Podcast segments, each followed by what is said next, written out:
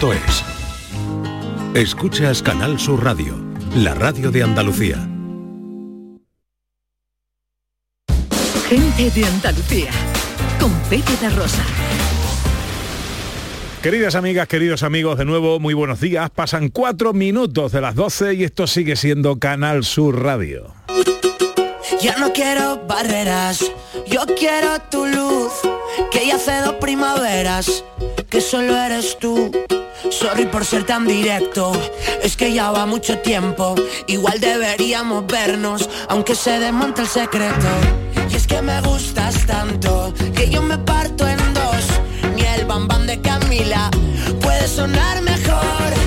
Yo no quiero tus besos, yo quiero un universo de achichones de oso y cero complejos, cero complejos. Bésame en mitad de la tormenta, bésame toda la noche. Bésame. ¿Qué tal? ¿Cómo están? ¿Cómo llevan esta mañana de sábado? 10 y, 10 y 15, ¿no? 15 de abril de 2023. Ojalá en la compañía de sus amigos de la radio lo esté pasando bien la gente de Andalucía.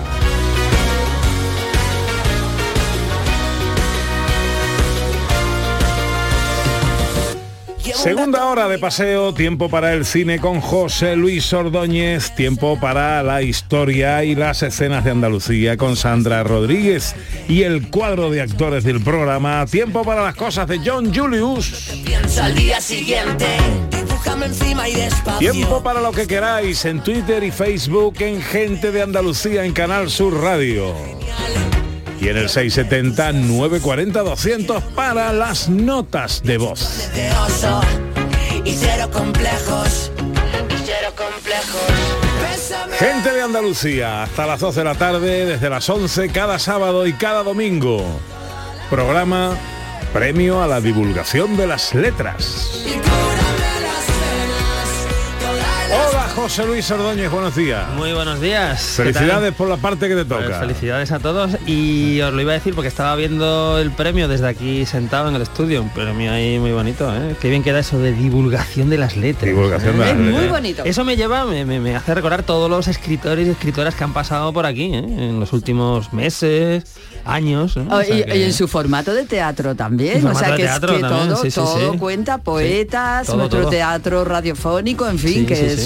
Muchas las secciones que divulgan las letras en este programa. Muchas, eh, muchos autores importantes, famosos, conocidos y reconocidos, pero también muchos en ciernes, eh, emergentes, nuevos creadores, que también es importante. Y qué importante Muy es importante. cuando escribes tu, tu primer libro, tu primera novela, que no sab- y de repente tienes esta ventana para hablar al mundo, ¿verdad? De tu libro, de tus historias.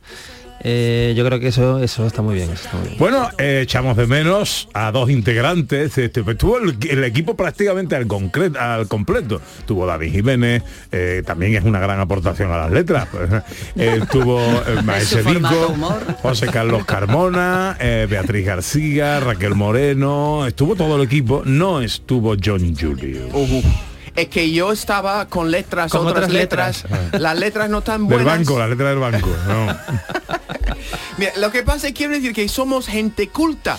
Claro que nos van a dar este, este premio, merecemos este premio. Y yo estoy orgulloso de, de estar con vosotros ahí. Estaba en espíritu, estaba ahí en espíritu, Pepe, en Pepe. Sí, estaba sí. delante de mí, pues muchas palabras. Tampoco estaba, y la echamos de menos, Sandra Rodríguez. Hola Sandra. Hola, ¿qué tal? ¿Cómo estáis? Bueno, lo primero, ¿cómo está Roy?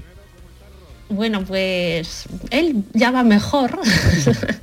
Cada vez va un poco mejor y, y no sé, un rollo, pero bueno, bien, ya está un poquito Un mejor. rollo. Cada vez que Roy se pone malo, Sandra dice, un rollo, un rollo. Esto, esto es un rollo. Esto no nos lo habían dicho. Las cosas de ser papi. Es que esto no lo sabíamos nosotros, ¿eh? es verdad. Pero es una ¿cómo cosa no que lo estamos aprendiendo ahora que nunca se puede hacer planes. Claro, ayer me preguntaba el director Ordóñez, bueno, ¿cuándo deja un niño de dar la lata? No, eso no tiene fin. No. No tiene pinta. Jamás. No, no. Yo creo que no. Nada. No, ni, cuando son mayores de edad tampoco. ¿no? Yo creo que sí, yo sigo dando la lata a mi madre. Yo creo que sí. Sí, sí, así es. Pues pregúntale a la mía, por mí. eh. Bueno, eh, Sandra, las escenas de hoy, eh, ¿a dónde nos llevan y qué nos traen? Bueno, la- como la semana pasada empezamos hablando de Pablo Picasso, que estamos en el año Picasso, en la semana pasada rememoramos un poco su infancia y su primera exposición en A Coruña. Pues ahora nos vamos a otra etapa de la vida del malagueño, vamos a viajar con él a París, en concreto a principios del siglo XX, un momento maravilloso donde se encontrará con españoles y otros artistas extranjeros que están viviendo en el barrio de Montmartre, que es donde se asentó en los primeros años de su estancia en París. ¿El cine cómo viene? Bueno, pues el, cine viene, em, viene, viene extraordinariamente bien porque ahí, eh, bueno, ¿qué te digo yo? Eh, hay una película que yo tengo mucha debilidad por ver y no he tenido todavía tiempo de ver, que es Renfield. ¿Por qué eh, quiero ver Renfield que se estrenó ayer? Bueno, porque es una película basada en el eh, imaginario de Drácula, pero es que tenemos a Nicolas Cage haciendo de Drácula. Le pega. ¿Qué más queremos en la Le vida? pega, le ¿Qué pega. más queremos en la vida? Que además es una película, por supuesto, de humor, humor negro, ¿no? Humor negro, sangriento y tal. Pero es Nicolas Cage haciendo de Drácula. Y después, por supuesto, una de mis novelas favoritas de todo el mundo, con buen gusto, yo creo, que es Los Tres Mosqueteros, tiene una nueva versión. Una nueva versión. Una nueva versión que podemos ver en salas de cine desde ayer.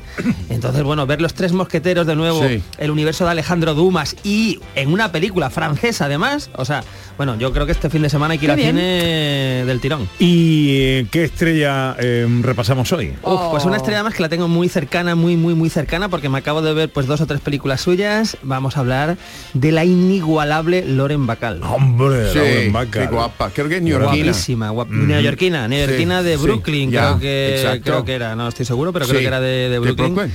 Y de esas actrices que con 19 años incendia la pantalla con Oh, Bogart, sí. ¿no? O sea, Mm, oh.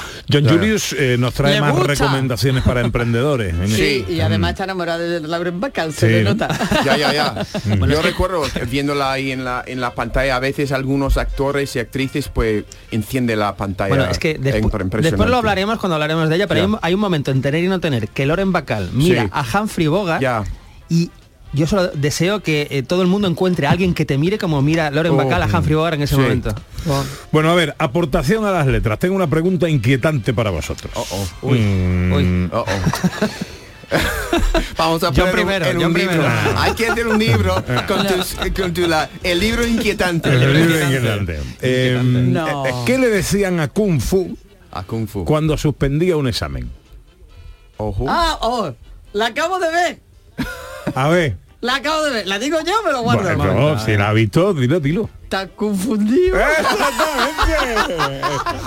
Lo malo de esto es que es como un virus que se extiende Ya. por el Sí. estudio. Y es ya como la un virus que se propaga. Ahora Ana está Y- pensando como Pepe. Exactamente. Estaba- Sí, eso Ya es- la dan escalofríos.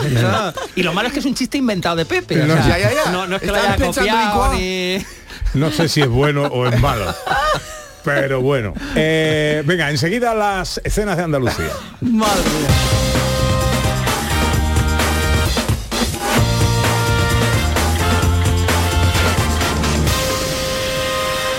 Aquadeus, ahora más cerca de ti, procedente del manantial Sierra Nevada, un agua excepcional en sabor, de mineralización débil que nace en tu región. Aquadeus Sierra Nevada es ideal para hidratar a toda la familia y no olvides tirar tu botella al contenedor amarillo. Aquadeus, fuente de vida, ahora también en Andalucía. Premios Carrusel Taurino 2022. Canal Sur y la Fundación Cajasol conceden estas distinciones a Emilio de Justo, Premio Carrusel Taurino, José Ortega Cano, Premio Carrusel de Honor, La Quinta, Premio Carrusel Taurino a la mejor ganadería, el director general de la Radiotelevisión de Andalucía, Juan de Mellado, y el presidente de la Fundación Cajasol, Antonio Pulido, entregarán los galardones en el Teatro de la Fundación Cajasol de Sevilla este martes 18 de abril a las 12 del mediodía. Síguenos en directo en Radio Andalucía Información con el patrocinio de la Fundación Cajasol. La información más útil, el detalle de lo que pasa en Andalucía y en tu entorno más cercano, lo tienes en La Mañana de Andalucía con Jesús Vigorra. Con toda la actualidad, los protagonistas y las opiniones que te interesan. Buenos días Andalucía, son las 6 de la mañana. La mañana de Andalucía con Jesús Vigorra. De lunes a viernes desde las 6 de la mañana. Más Andalucía. Más Canal Sur Radio. Gente de Andalucía. Con Pepe da Rosa.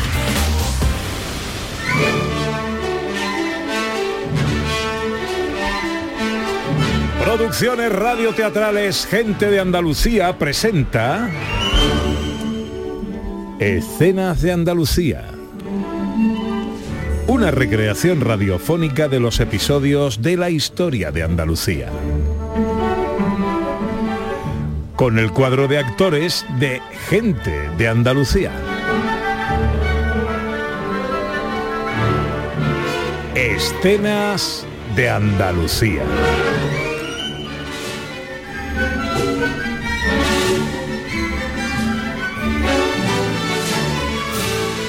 Hoy, capítulo 106. París.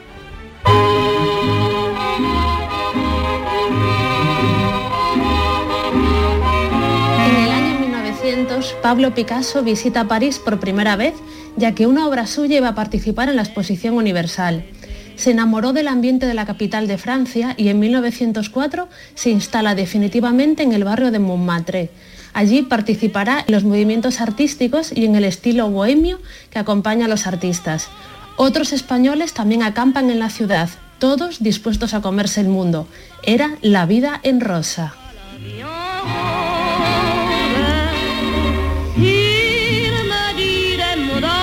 Malagueño, ¿quieres comprarme un número de lotería? ¿Lotería? Pero, ¿cuál es el premio? Un busto, esculpido por mí. ¿Tu busto o el mío? Manolo, ese cuento a los franchutes. Bueno, pero a ver si me ayudas con un café. Eso está hecho, amigo. ¿Cuándo te instalaste en Baton Lavoie? No hace mucho. Ah, ¿Sabes que este es un edificio donde han vivido los grandes? Mofra, Gauguin... Estoy al corriente. Si quieres te voy contando piso por piso. Te hago un tour, como dicen aquí. ¿Y cuánto me costaría la visita?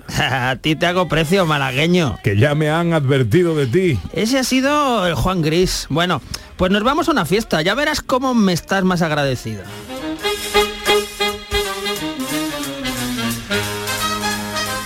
Picasso siguió a su conocido por las calles de París hasta llegar a un local con la música extremadamente alta. ¿Dónde me traes, Manolo? Pues al lugar donde venimos los artistas. Pero la música está muy alta, no parece un lugar decente. No te preocupes, aquí es lo normal. La gente bebía y comía mientras la música sonaba en directo. Mujeres servían copas por las mesas y había algunas personas bailando rítmicamente. Los dos amigos se acercaron a la barra donde Pablo Picasso pagó un par de copas y Manolo desapareció. Perdone, no le había visto. No pasa nada, hombre. ¿Usted está, está, está usted solo? Vine con mi amigo Manolo, pero ha desaparecido. ¿Español? Supongo que mi francés no es muy bueno. ¡Oh, como el mío! Creo que sí español. Debe ser artista. Debemos ser vecinos y en el pacto a lo más. Ah, pues sí, me acabo de instalar. Pablo Picasso, encantado. Amadeo, Amadeo Modigliani, pintor. Veo que todo el mundo pinta, esculpe, dibuja. Todo el mundo es artista. No debe preocuparle esto. La cosa es que todos los artistas se han venido a Montmartre, pero a nivel mundial no somos tan gran cosa. No tiene tanta competencia. Hombre, no me refería... a- Ya, ya, verá cómo aquí pinta diferente. y Será muy feliz y no espere. Mire, mire. Beatriz, Querido Amadeo, le presento a Beatriz, a un nuevo miembro de las artes parisinas, Pablo Picasso Pañó. Español. ¿A qué se dedica don Pablo? Soy pintor eh, y quizás escultor. Oh, encantada. La noto decepcionada. Esperaba un torero. También hay español de torero, Beatriz, pero hoy no ha me toca un pintor. En fin, pidamos algo más de vino. Queda mucha noche. ¿Nos invita don Pablo? Faltaría más. Esta va de mi cuenta. De No se- nuevo. No se preocupe por el dinero español. Si es usted buen artista, pronto le sacará un buen rédito a su profesión. Brindemos, brindemos por arte, arte. Por, Por el arte. Pablo Picasso viviría en el icónico edificio Bateau hasta el año 1909 y tendría allí su taller hasta 1912. Convivió con Juan Gris, Constantin Brancusi, Amedeo Modigliani, Pierre-Marc Hollande, Max Jacob. En esta etapa de su vida pintaría, entre otras muchas obras, Las señoritas de Aviñón.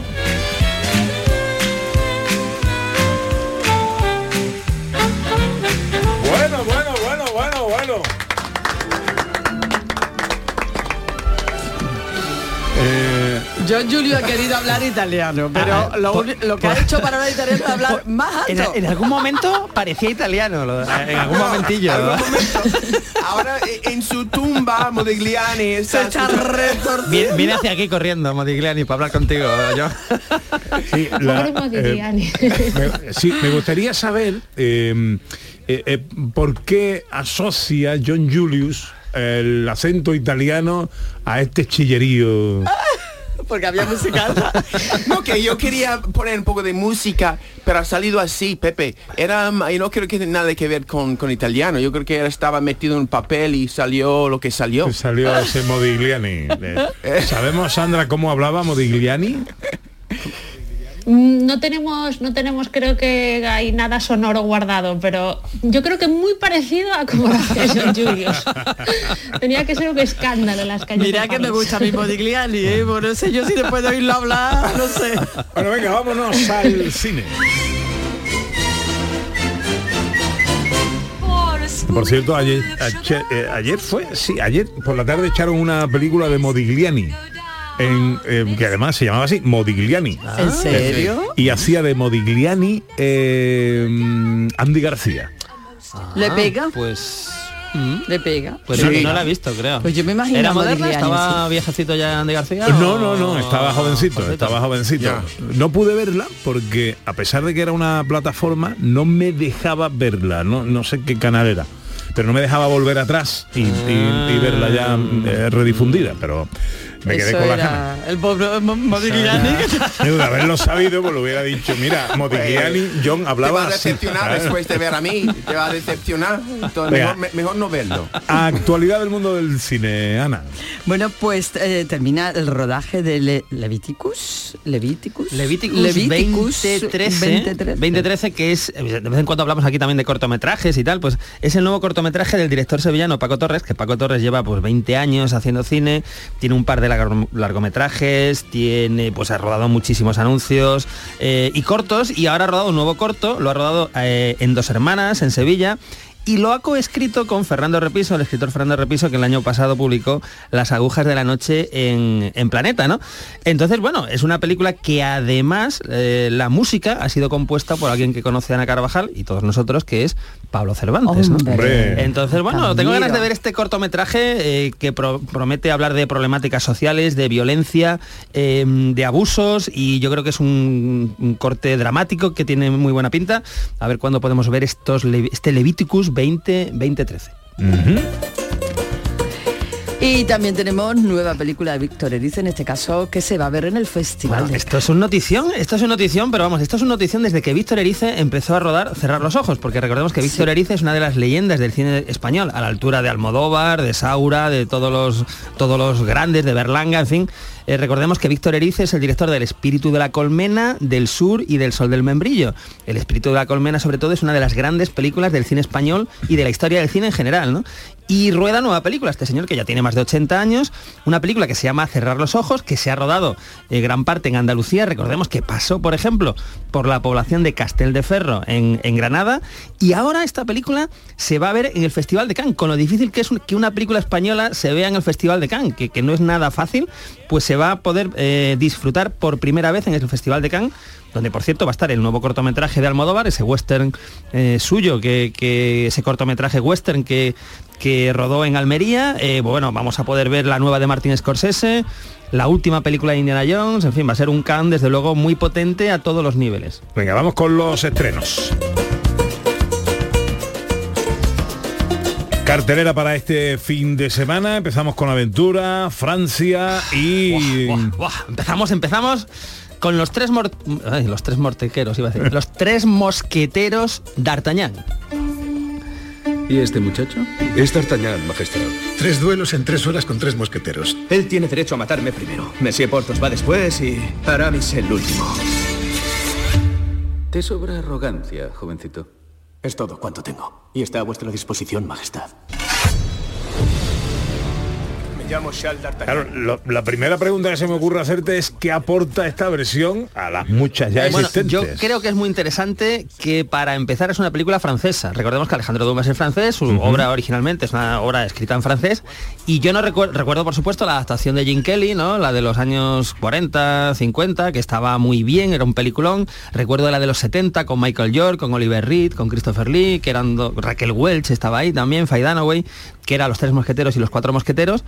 Y recuerdo, por, por supuesto, eh, los mosqueperros, ¿no? Los dibujos animados de los 80. Y que los tenemos el domingo. Entonces, bueno, yo creo que eh, aporta eso, Bueno, ¿no? hay, hay un, hay una que es la del hombre de la máscara de hierro. Ah, el hombre de- bueno, claro, eso es un derivado de que donde tenemos a los eh, mosqueteros ya un poquito más, un poquito más mayores, que está muy bien, por cierto. Es una película que está un poco olvidada y recuerdo que era muy emotivo. El final era muy, muy emotivo. Ahí Está estaba. muy bien y está, hombre, ahí está Gerard Depardieu, que es francés. Estaba Gerard Depardieu, Sí. estaba John Malkovich, estaba Jeremy Irons y DiCaprio, un DiCaprio justo justo en la época de Titanic, ¿no? Que era, pues estamos hablando del 98 igual, 98, 99. Buena peli. Y, y bueno, bueno, ya, yo Los Tres Mosqueteros es una historia maravillosa, que no la haya leído para empezar, que lea la novela porque es una, una diversión de principio a fin. Y aquí tenemos un reparto eh, donde está, por ejemplo, Eva Green, que sí la conocemos, que es una actriz eh, magnífica, bellísima. Tenemos a Vincent Cassel, que es otro actor que tiene un rostro de esos que no se olvidan, que tú ves a, y dices, joder, qué mal rollo, el, el Vincent Cassel, que aquí hace de Atos.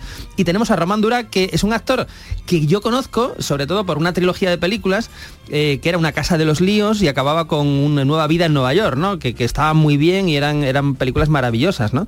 Entonces, bueno, yo creo que es una película para todos los públicos, para toda la familia, y hay que decir que eh, tiene otra una continuación, por así decirlo, porque claro, la novela de de Alejandro Dumas es larguísima, entonces lo, que han hecho de manera inteligente es eh, rodar seguida, pues con toda la historia, y en lugar de estrenar una película de cuatro horas, eh, han estrenado ahora esta que dura dos horas, y en otoño o cercano a la Navidad tendremos la segunda parte para cerrar la historia de los tres mosqueteros. Pero bueno, yo creo que hay que, hay que ir al cine a disfrutar de estas aventuras que nunca fallan, porque es que ya escuchando el tráiler vemos cómo D'Artagnan cuando llega, cuando conoce a los tres mosqueteros, los conoce porque se enfrenta a ellos, se bate en duelo, tiene un pequeño altercado con cada uno de ellos, ¿no? Que es una escena clásica. Así que, que bueno, esto es una, una delicia. ¿no? Eh, Esta Eva Green ha sido chica Bond. Eva Green fue chica Bond, por supuesto, en Casino Royal. En Casino Royal y de hecho en la última, en la última Qué película- buena memoria tiene para las chicas.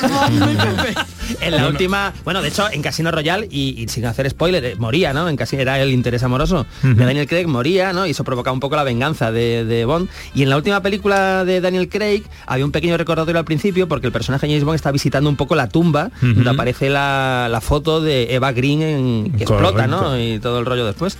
Así que es una actriz, eh, bueno, una delicia. Sí. Bueno, pues eh, primero de los estrenos de los que nos habla José Luis Ordóñez, el segundo es una comedia de terror. Comedia de terror, es lo que decía antes, porque recupera una, digamos, un personaje, un personaje secundario, muy secundario en la novela Drácula de Bram Stoker, y aquí lo convierte en protagonista. La película se llama Renfield. Señor Renfield, bienvenido. Yo soy Vas a ser un muy buen ayudante. ¡No! Es maligno. Nosotros te protegeremos. Tienes la palabra de la institución más prestigiosa de la Tierra, la Iglesia Católica.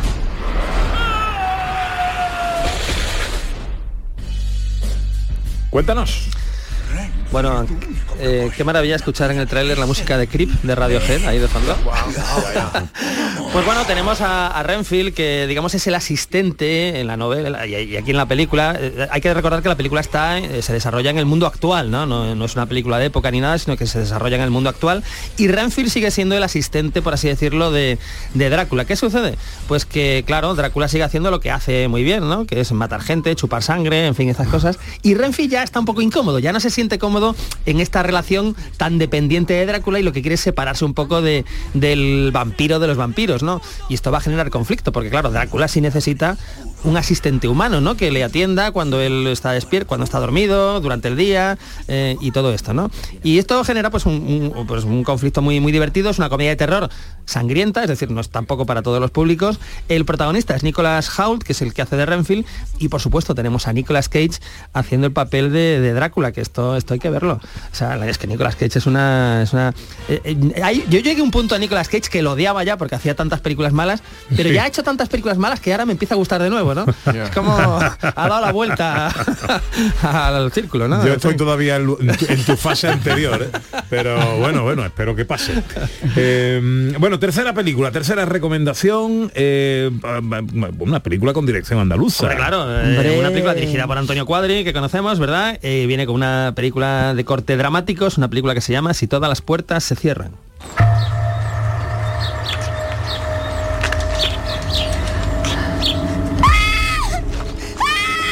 La policía atribuye el crimen a una organización de trata de mujeres que opera en la ciudad. Mademoiselle Antonia de Oviedo y Chantal. Soy el secretario de doña María Cristina de Borbón.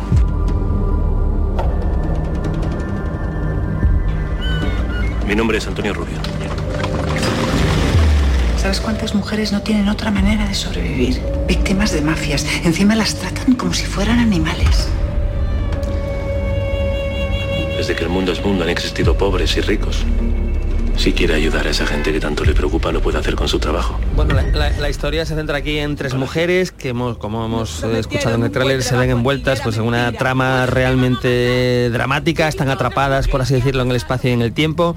Película protagonizada por Alexandra eh, Ansideri, Ruth Gabriel, Pastora Vega, Roberto Álvarez, Carlos Iglesias, dirigida por Antonio Cuadri. eh, y además es una película eh, que tiene música de, de Jesús Calderón, que Jesús Calderón es un compositor todoterreno que ha hecho prácticamente de todo. De hecho, hizo hasta la música de mi último cortometraje Exorcismos, Hombre, ¿no? hombre. Entonces, eh, bueno, yo creo que es la propuesta española, sin duda, del fin de semana, lo nuevo de Antonio Cuadri. Me gusta el Eh, sonido. Sí, muy, muy ambiental, ya te mete en la historia, eh, que sabemos que no es una comedia precisamente, y, y bueno, está muy bien. Yo creo que es la propuesta española del, del fin de semana. Bueno, y la cuarta película, una curiosidad. Bueno, la cuarta película, más que decir nada, ¿qué os parece si escuchamos la música de este reestreno?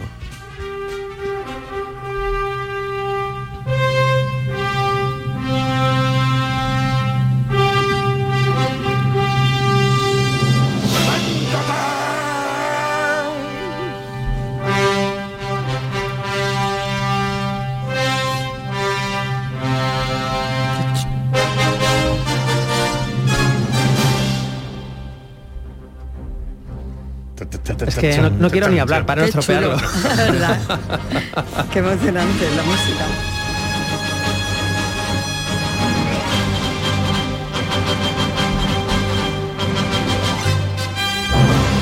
Se reestrena Oye, Superman. Se, se reestrena Superman, película del año 78, pues una película magnífica de superhéroes que sigue, sigue muy vigente, es muy divertida.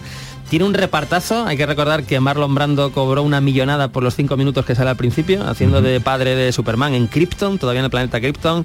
Repartazo, ¿por qué? Pues porque está eh, Glenn Ford, por ejemplo, está Trevor Howard, está, bueno, Terence Stamp, Susana York y por supuesto Christopher Reeve, que hace de Superman y Margot Kidder, que hace de Lois Lane. Y no me quiero olvidar, por supuesto, del mejor Lex Luthor que ha habido en la historia, Hombre. de los Lex Luthor, de la historia de los Lex Luthor, que es Sin Hackman, que hace un malo, un villano, pues muy divertido, eh, extraordinario, y película de Richard Donner, que después generó muchas secuelas con esta música, es que esta música, vamos a ver, esta película es del 78. John Williams, que es el autor de esta música, en el 75 hace Tiburón, en el 77 hace Star Wars, La Guerra de las Galaxias, en el 78 hace Superman y en el 81 hace En busca del arca perdida. Si es que es que si este señor no es no es no es el dios de la música, Sí. que venga Carmona y nos lo diga. ¿no?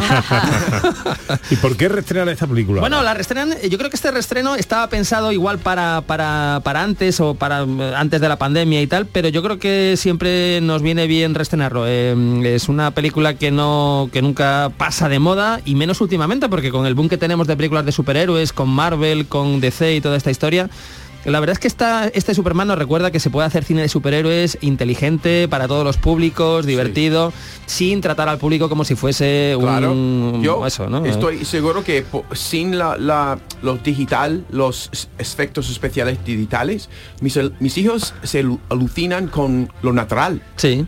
Seguramente hay cosas en esto que llaman la atención. sí, la, la película es tan buena que incluso algunos efectos que igual han envejecido un poquito, pues claro, Sí. porque estamos hablando de volar. 78, lo de volar, Volar. que igual se nota, pero da igual, porque es que mm, es una película, es como cuando yo veo una película de Hitchcock y veo las transparencias, es que me da igual, porque estoy en la historia metido, eh, eh, no, no, es, no es un problema, ¿no? Lo digital está muy bien cuando la película está muy bien, eso es una herramienta maravillosa Sí. porque puedes hacer lo que quieras.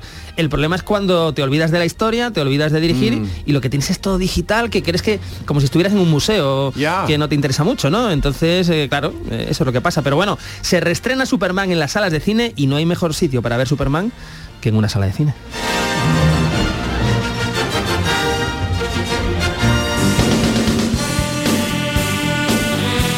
Bueno, ¿y en la tele qué tenemos? Wow, hoy ponen una película muy divertida, muy divertida porque esta, esta la he visto. Eh, es una película que se llama, ojo, en español se llama El rifle y la Biblia, pero John en inglés se llama Rooster Cockburn.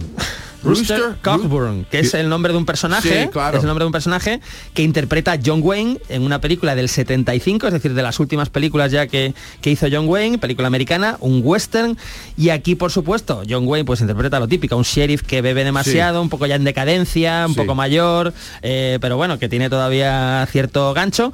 Y eh, la coprotagonista de la película es Catherine Hepburn, también Wow. ya otra Wow. grandiosa, otra estrella, pues ya un poco más en la, en la última eh, época de su carrera, pero aún así me parece que es una delicia porque además el tono es un tono de comedia, western con tono de comedia, donde tienen que aliarse dos personajes completamente diferentes, John Wayne y Catherine Hepburn, para conseguir pues eh, la misión que se les, que se les encomienda, ¿no? Esto lo tenemos hoy, el, el rifle y la Biblia a las tres y media en Canal Sur Televisión. Me, me- da a mí que el rifle va por John y la Biblia por sí. Sí, sí, ¿no? y, y por eso el contraste, claro, porque tenemos al borrachín este, and the sheriff o medio sheriff o que ha sido sheriff y una... mm, A mí me recuerda un poco Catherine Hepburn al papel que hacía en La Reina de África con Humphrey Bogart, que también era como muy recatada, muy no sé qué, pero después se anima, se alía con Humphrey Bogart y aquí con John Wayne y pasan, y pasan cosas.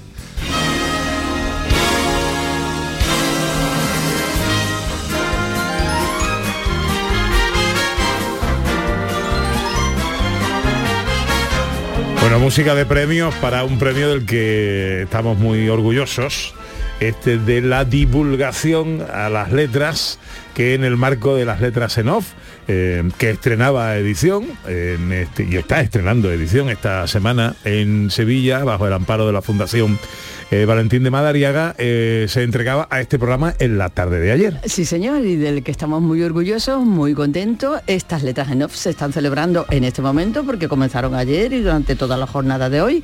También se celebran coincidiendo con el vigésimo aniversario de la institución de Valentín de Madariaga. Y bueno, pues se pone el foco en los nuevos escritores, cosa que además nos encanta. Antonio Puente Mayor es el creador de Letras en Off, ideólogo de esta, mm, este encuentro de apoyo a los nuevos creadores de la literatura. Querido Antonio, buenos días.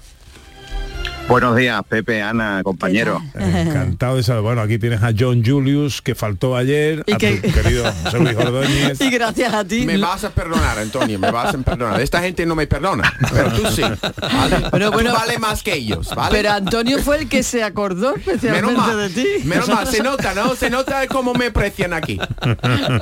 Te queremos mucho, John. Bueno, Antonio, ¿cómo se os ocurre entregar un premio a este programa, hombre? Bueno, porque es un programa maravilloso. Y yo lo digo con de verdad, de corazón, porque primero em, he tenido la suerte de que vosotros divulguéis las cosas que yo hago, mis libros. Luego porque os escucho, soy un fiel oyente y veo que hacéis una gran labor social, eh, cultural, eh, por toda Andalucía, ¿no? Eh, sacando pues temas de cine, de música, de ciencia, de literatura. Y claro, es que cuando se hacen unas jornadas de literatura y se piensa en unos premios especiales, unos premios honoríficos, rápidamente hay que pensar en aquellas personas que divulgan, que nos ayudan a mover todo esto, que, que llega a la gente. Y vosotros para eso sois unos maestros. Bueno, bueno, pues quiere... Muchas eh, gracias. Ya lo dijimos ayer, el que da primero da dos veces, estar ahí en la historia de unos premios como los primeros en recibirlo, eh, para nosotros será motivo de orgullo siempre y por supuesto, independientemente del premio, el que estamos muy agradecidos, eh, siempre los tendrás a tu disposición para todo, para tus cosas y para todo lo que sea promover la literatura, la cultura y a los nuevos creadores. ¿En qué estamos hoy en Letras en Off, Antonio? Pues hoy hemos tenido una primera sesión a las once y media de la mañana dedicada pues al proceso del libro desde que llega a la editorial, desde que el editor recibe el manuscrito y se pone pues a trabajarlo, a la maqueta, el diseño, la corrección. Se ha estado hablando sobre, por ejemplo, eh, las anécdotas, ¿no? De esos libros que llegan, desde libros pequeñitos a libros de 900 páginas que son casi imposibles de afrontar. Y los editores pues han contado cosas muy interesantes, la verdad, de todo el proceso. Y ahora precisamente acaba de comenzar la, la segunda sesión de la mañana que va a dedicar a la promoción. Eso tiene que ver mucho con vosotros, ¿no? En este caso tenemos eh, a periodistas de la prensa escrita, también a eh, algunos de, de una televisión online que se está dedicando a divulgar en lo que es literatura. Y, y bueno, pues la verdad es que tenemos una mañana muy, muy completa, muy bonita. Este edificio, ya lo sabéis, es precioso y solo por venir aquí a la Fundación Valentín de Madariaga y conocerlo merece la pena escuchar estas charlas que van a, a desembocar en unos premios que tendremos posteriormente a autores a la una y media de la tarde. Oye, te manda un abrazo Julio Vera, ¿eh? Eh, en una foto que nos manda en la que aparecéis tú, eh, el propio Julio y entre otros José Luis Ordóñez. Hombre, grandes, grandísimos amigos, tanto Julio, director de mi colegio de los salesianos de Triana, y, y José Luis, ¿qué voy a decir de José Luis? Para mí es más que un amigo. Así que un fuerte abrazo a los dos. José Luis, respóndele Bueno, la ahí. verdad es que ayer fue un placer, fue un placer estar allí recibiendo, recibiendo el premio y, y- y bueno, yo, yo espero que esta es la primera edición, Antonio, pero yo ya eh, tengo la visión puesta en el futuro porque esto nace con vocación de, de seguir muchos años más, ¿verdad? Sí, esa es la intención. La intención es que esto sea una semilla que se ha plantado con muchísimo cariño, una semilla pequeñita, con humildad, pero que vaya creciendo, creciendo y floreciendo y se convierta en un gran jardín. Esa es la idea, ¿no? Eh, con el apoyo de editoriales, de escritores, de periodistas, de todos los que formáis parte, vosotros también formáis parte de esta aventura como divulgadores y yo confío en que sí, que Letras en Off se convierta en un gran evento en Sevilla. Siempre los tendrás a tu disposición. Querido Antonio, te mando un abrazo enorme. Un abrazo para todos. Enseguida llega John Julius.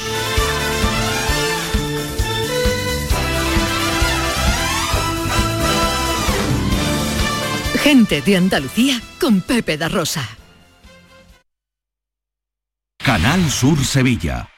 Si necesitas un electrodoméstico, ¿por qué pagar de más en grandes superficies? Ven y paga de menos en Tiendas El Golpecito. Tus primeras marcas al mejor precio y una selección de productos con pequeños daños estéticos con descuento adicional y tres años de garantía. Tiendas El Golpecito. Ahorra hasta el 50% en tus electrodomésticos. 954 100 193 y tiendaselgolpecito.es. Hay que ver cómo pasa el tiempo, ¿eh? La cuesta de enero, carnaval en febrero, Semana Santa, los atajos, la operación bikini en mayo, las cervecitas en verano. Aquí no sé muy bien qué pasa. ¡Bum! ¡Susto de Halloween! ¡Y feliz Navidad! ¡Y ya está! Si eres de ir rápido, eres de O2, con velocidad 5G y la mayor red de fibra. Fibra 500 megas y móvil 50 gigas con 5G por 38 euros. Infórmate en odosonline.es o en el 1551. Bienvenidos a Sacaba. Mil metros de electrodomésticos con primeras marcas. Grupos Whirlpool, Bosch y Electrolux. Gran oferta. Microondas Whirlpool de 20 litros con grill antes 129 euros. Llévatelo ahora por solo 79 euros. Y de 25 litros y 900 vatios con grill antes 179 euros. Llévatelo ahora por solo 99 euros. Y solo hasta fin de existencia. Solo tú y Sacaba. Gran Circo Alaska te presenta el musical circense del Rey León. Será en Sevilla junto al Estadio La Cartuja con grandes aparcamientos. Un fantástico espectáculo para toda la familia. Funciones del 21 de abril al 1 de mayo. El Rey León en Sevilla, junto al Estadio La Cartuja. Compra ya tu entrada en grancircoalaska.es y disfruta de un espectáculo inigualable de El Rey León. Escucha bien lo que te voy a decir. Alégrate, ya no te vas a arrepentir. Yo te voy a ayudar a que puedas ahorrar nuestro petróleo. Ese sol y no lo pueden apagar. Placas fotovoltaicas Dimarsa. Infórmate en el 955 12 13 12 o en dimarsa.es. Super sábado en la gran jugada de Canal Sur Radio. Duelo de gallitos por el ascenso en Los Cármenes. Granada, Las Palmas a la hora del café. En el Villamarín, Real Betis, Español para la merienda y en la tacita de plata a por otro gigante a la hora de la cena. Cádiz, Real Madrid. Síguenos hoy sábado, desde las 3 de la tarde en la gran jugada de Canal Sur Radio, con Jesús Márquez y todo el equipo de comentaristas. Más Andalucía, más Canal Sur Radio. Gente de Andalucía, con Pepe da Rosa.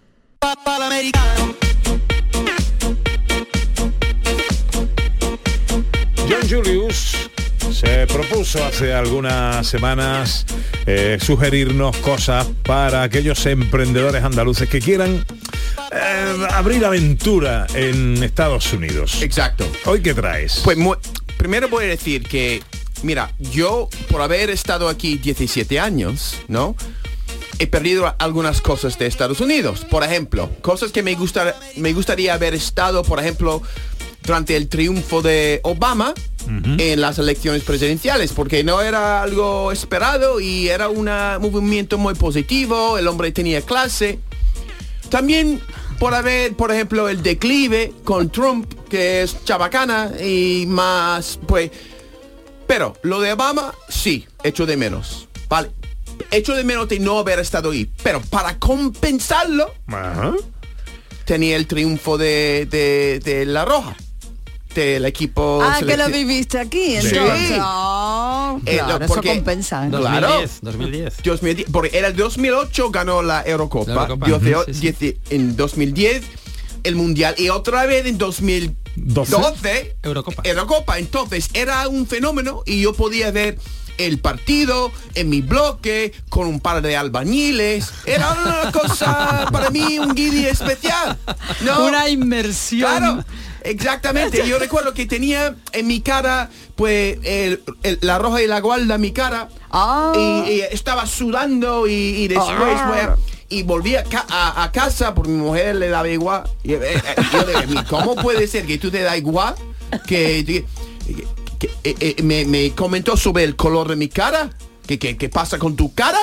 Que quería que era una cara amarilla porque con el sudor y el arroz pero era emocionado. Entonces, eh, esta idea de, porque era gracias a la selección española que, que tengo ahora mismo afición al fútbol.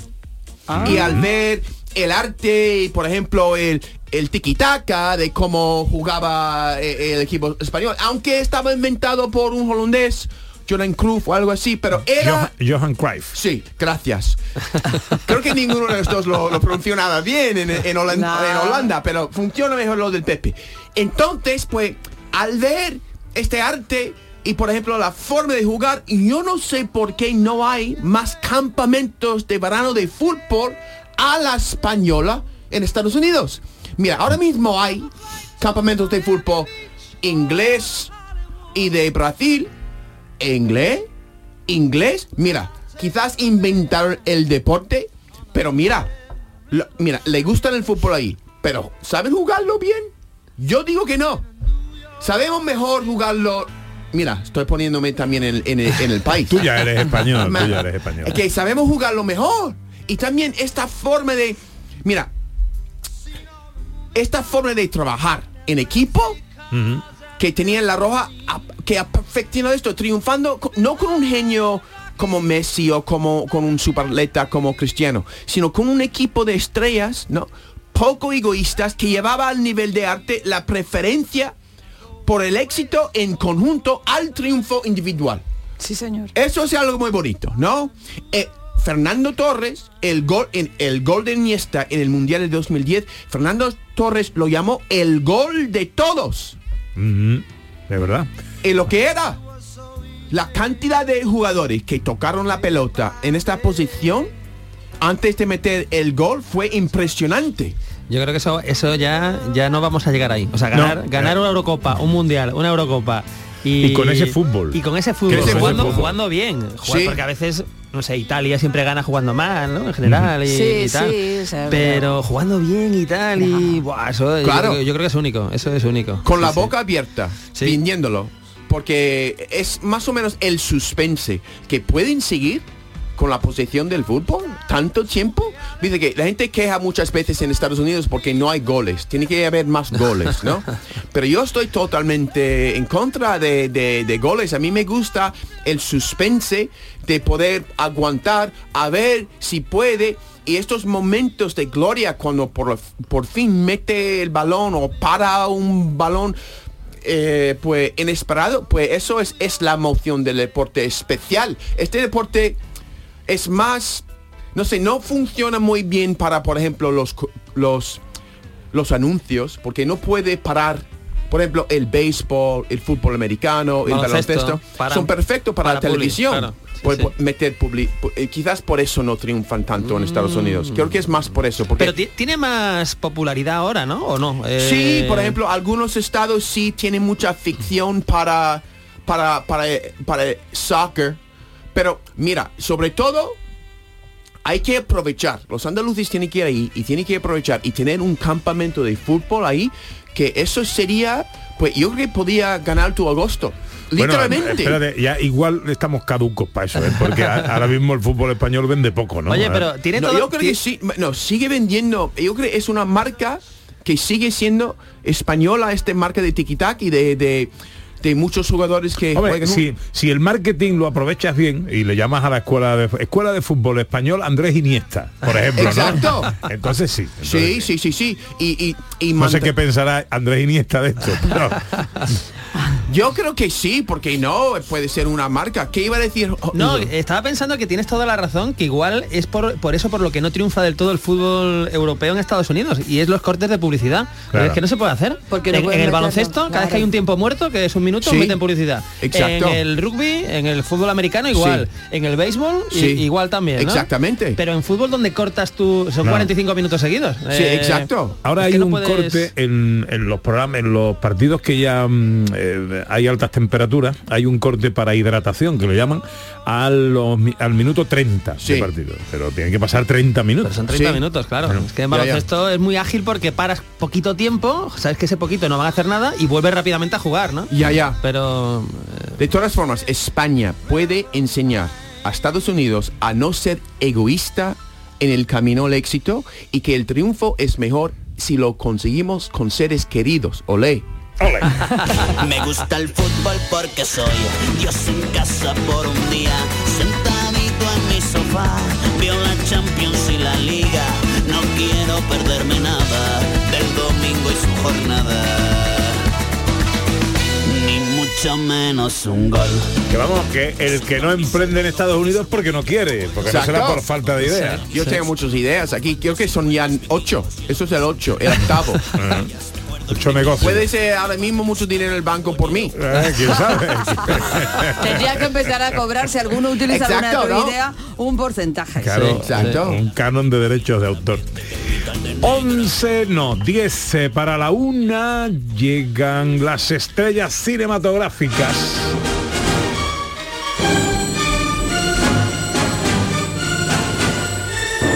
A través de las cuales repasamos la historia del cine. Por aquí han pasado ya Paul Newman, Elizabeth Taylor, James Dean, Ava Gardner, Marilyn Monroe, Gary Grant, Gregory Peck, Catherine Hepburn, Errol Flynn, James Stewart, Grace Kelly, Betty Davis, eh, John Wayne, Rita Hayworth, Humphrey Bogart, Charlton Heston me- y hoy... menuda alineación. ¿eh? ¡Wow! wow, Pues wow. hoy vamos a escuchar, vamos a escuchar cómo suena la estrella de hoy. I thought so too. You gave me something to think about. You said you might be able to help me. That's right. But how can you do that if Bueno, hemos escuchado, estamos escuchando a Loren Bacall, ¿verdad? Le pega la voz. Le pega muchísimo, le pega Sí, muchísimo le a una Loren Bacall, ojo, de 19 años, en un momento de tener y no tener, eh, su primera película, y estamos escuchando también a Humphrey Bogart, ¿verdad? Hablando, hablando con ella. Bueno, es una es una- un momento maravilloso de la historia del cine. Loren Bacall, recordemos, eh, nace en el año 24 en el Bronx de Nueva York, muere en 2014, tiene una carrera larguísima y esa primera época pues es una es una absoluta delicia. Hemos escuchado a Loren Bacall, pero vamos a escuchar ahora la primera frase que ella pronuncia en esta misma película, en Tener y no tener. eh, en- vamos a escuchar esa primerísima frase. anybody get a match? ¿Qué significa, John? Ah, pues para eh, ¿cómo se dice? Para Cerilla. Lumbre. una cerilla. Sí, Alguien sí. tiene una cerilla. ¿Tienes? O sea, Sí, sí, esto, sí. esto lo hizo Loren Bacall apoyada en la Sí, puerta, sí. Ya, ya. eh, con el cigarrillo entre los labios Ya, ya. y Bogart que ha entrado ahí rápido, no sé cuánto, se gira y claro, se Sí. queda un poco. ¿Sería más tiene fuego? No. Esa- sí, exactamente. Ya, ya, ya. Eh, Fuego. Sí, tiene y fuego. claro, la, Bogart retira después las cerillas, se las Sí, devuelve ella, hay un diálogo, es una, es una auténtica maravilla, ¿no? Hay que decir que eh, rueda esta película con Bogart, él tiene 45 años, ella tiene 19, se casan al año siguiente, ya están casados hasta que muere Bogart en el 50 y tantos, ¿no? Y, pero hacen, eh, creo que son cuatro o cinco películas juntos, y una de ellas es otra joya de la historia del cine, que es El sueño eterno. Vamos a escucharla. ¿Con qué es usted un detective privado? Creí que solo existían en los libros o que eran unos hombres pringosos que husmeaban por los pasillos de los hoteles. Caramba, no va muy arreglado. Ni tampoco soy muy alto. La próxima vez vendré con tacones, corbata blanca y una raqueta de tenis. Dudo que eso le sirviera de algo. Bien, ¿y sobre ese asunto de papá, cree que podrá resolverlo? No será difícil. ¿De veras? Creí que un asunto así requería algún esfuerzo. No demasiado. ¿Cuál será su primer paso? El de costumbre. No sabía que hubiera una costumbre. Está explicada con esquemas en la página 47 de cómo llegar a ser detective en Yo- 10 yo pasos. es, que, es que podría Sí. escuchar todo el Sí. diálogo que dura más tiempo porque es un toma y daca bestial entre el personaje de Bogart, el personaje de, Bacall. Esto era El sueño eterno, basada en la novela de Raymond Chandler, dirigida por Howard Hawks, de nuevo, igual que Tener y no tener.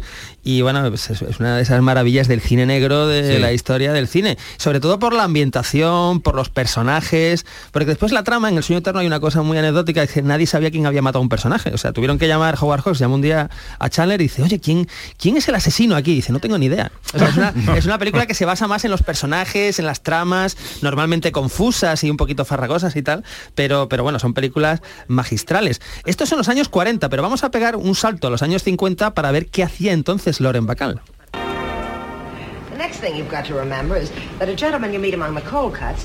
Pues esto es un momento de cómo casarse con un millonario, en compañía ni más ni menos que de Betty Grable y ojo, Marilyn, Marilyn Monroe. Monroe. Marilyn Monroe, ¿no? En los años 50, pues es una, bueno, una comedia eh, deliciosa, ¿verdad? Que ya en color, pasamos al color, eh, que nos ofrece pues una faceta diferente a, a esa misteriosa dama que salía en las películas con, con Bogart. Vamos a pegar otro salto. Vámonos del 53 al 74.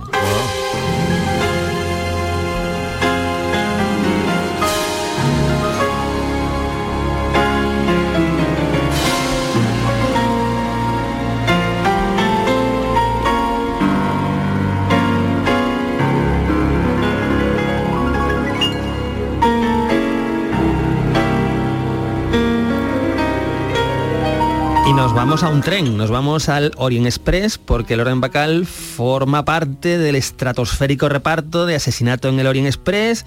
Estaba Loren Bacall, pero estaba Richard Widmark, estaba Ingrid Bergman, estaba Sean Connery, estaba Anthony Perkins, estaba Albert Finney haciendo de Poirot, película de Sidney Lumet, que es una joya, yo creo que es de las mejores adaptaciones de Agatha Christie, ¿no?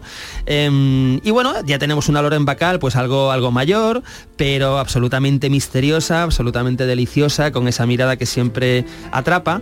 Y si estamos en este programa con Loren Bacall, también tenemos que escucharla cantando.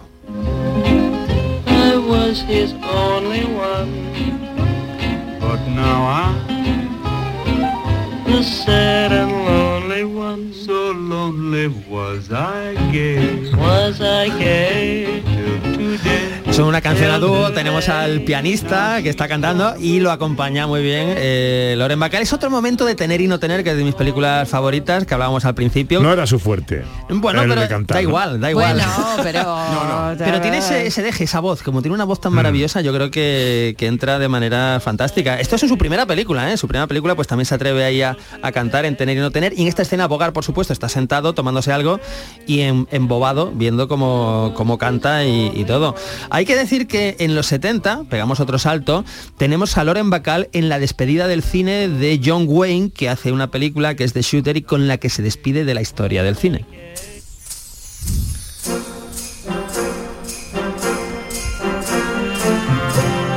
Loren Bacall también, recordemos, actúa junto a Paul Newman en Harper en el año 66. Eh, bueno, por supuesto trabajó en Broadway, también ganó premios, premios Tony.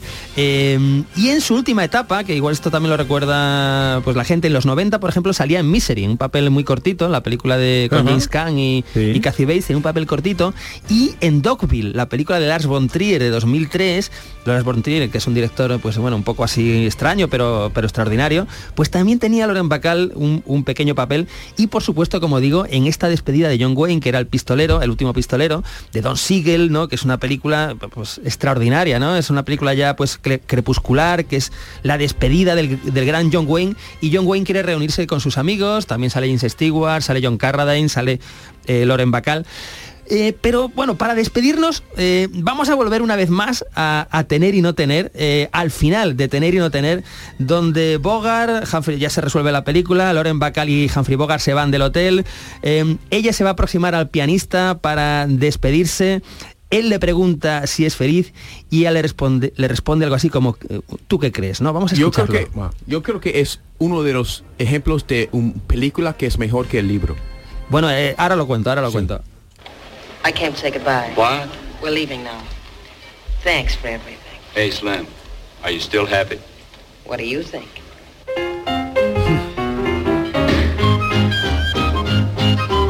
Bueno, ahora sale bailando Loren Bacall, mira a Bogart y ese es el momento que yo digo que mm, si alguien encuentra en su vida a alguien que te mire como mira Loren Bacall Sí. a Bogart en ese momento, puedes fe- ser feliz el resto de tu vida. Y además en ese momento yo creo que Humphrey Bogart se ríe, se le escapa una sonrisa de refilón, totalmente espontánea y es maravilloso. Y lo que decía John es cierto, esta película es mucho mejor del libro porque la génesis de esta película es que el director Howard Hawks le dijo un día a Ernest Hemingway, que es el autor de la novela, soy capaz de escribir eh, de hacer una película mejor, una muy buena película de la peor de tus novelas. Cogió Tener y no tener, que no es de las mejores novelas de Ernest Hemingway, evidentemente, y, e hizo pues un clásico de la historia del cine que además pues nos presentó por primera vez a una de las grandes, grandes figuras de la historia del cine, que es Loren Bacall. El cine a través de sus estrellas. Adiós, John. Adiós, Pepe. Cuídate. Sí, voy a llevar a andar a casa muy ligeramente. Eso es. Por la sombrita, por la sombrita. Ahora llega la información a Canal Sur Radio.